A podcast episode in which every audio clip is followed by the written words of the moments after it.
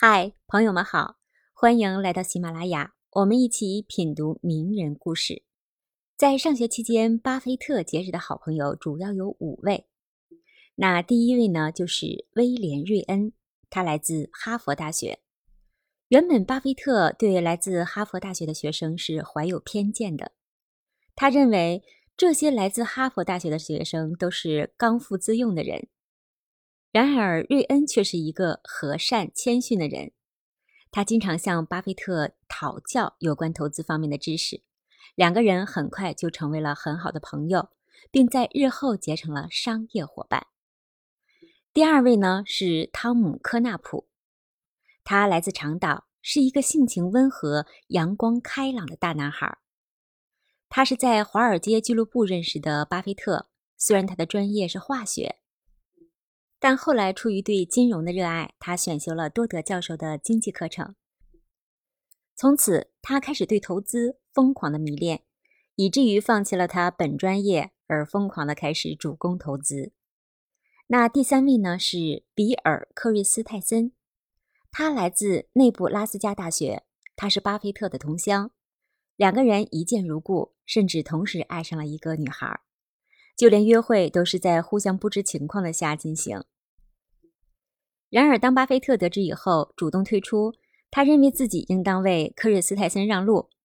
后来，那个女孩预言巴菲特会成为一名成功的投资家。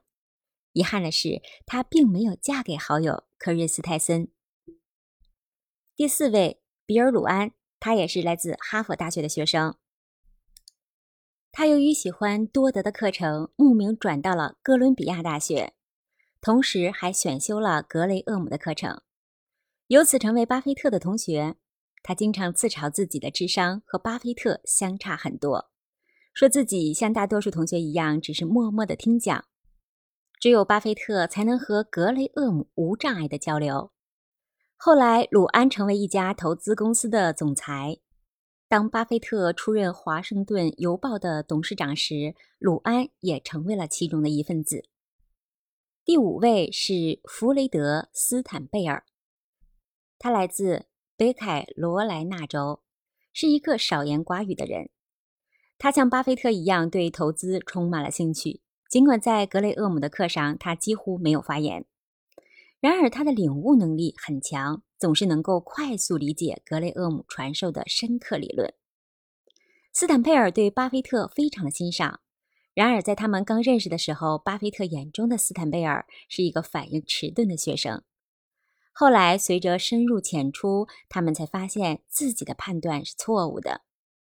斯坦贝尔不仅掌握了丰富的投资知识，而且对投资学的认知不低于巴菲特。就这样，两人最大的区别就是斯坦贝尔不如巴菲特那样会表现自己。在巴菲特看来，斯坦贝尔是一个沉默的智者，不会轻易发表意见。然而，一旦决定做某事，就有着极高的胜算。此外，两个人在生活上也有很多相似之处。他们都属于那种不拘小节的人，所以很快成为了好朋友。一次，斯坦贝尔邀请巴菲特去家里吃饭，竟然对母亲说：“巴菲特只爱吃汉堡和百事可乐，简单做一点就可以了。”可见两个人有多熟，也可见巴菲特的生活有多么的简单。巴菲特的朋友虽然性格是各异的，特长也有所不同，但是他们都有一个共同点，就是紧紧地围绕在格雷厄姆的身边。他们经常集体打球，或者组织别的活动，抽空还会去讨论格雷厄姆的许多理论。在这种思想碰撞和交流中，渐渐吸收了格雷厄姆的投资理论的精髓。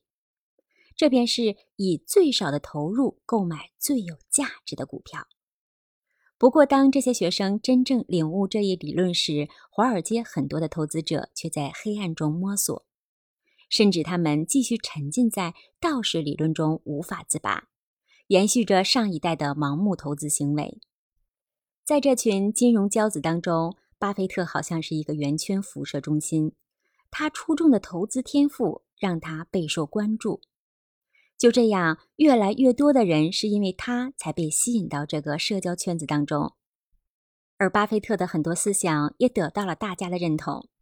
虽然这一时期巴菲特的性格还没有明显的变化，然而他的社交圈子比大学时已经扩展了很多很多，尤其是身边这些像他一样热爱投资的人。他们当时并没有察觉到，在日后走出校园之后，他们能汇聚成一股强大的能量，以惊人的气势席卷美国的金融界。亲爱的朋友们，巴菲特的聪慧不仅仅体现在了学业上，他的事业上更是具备很好的前瞻性。可以说，他知道自己想要什么，自己是一个怎样的人，未来应该拥有怎样的生活。他这样的一个金融奇才，他会有一个怎样的童年呢？下一期我们一起走进沃伦·巴菲特的童年。下期见。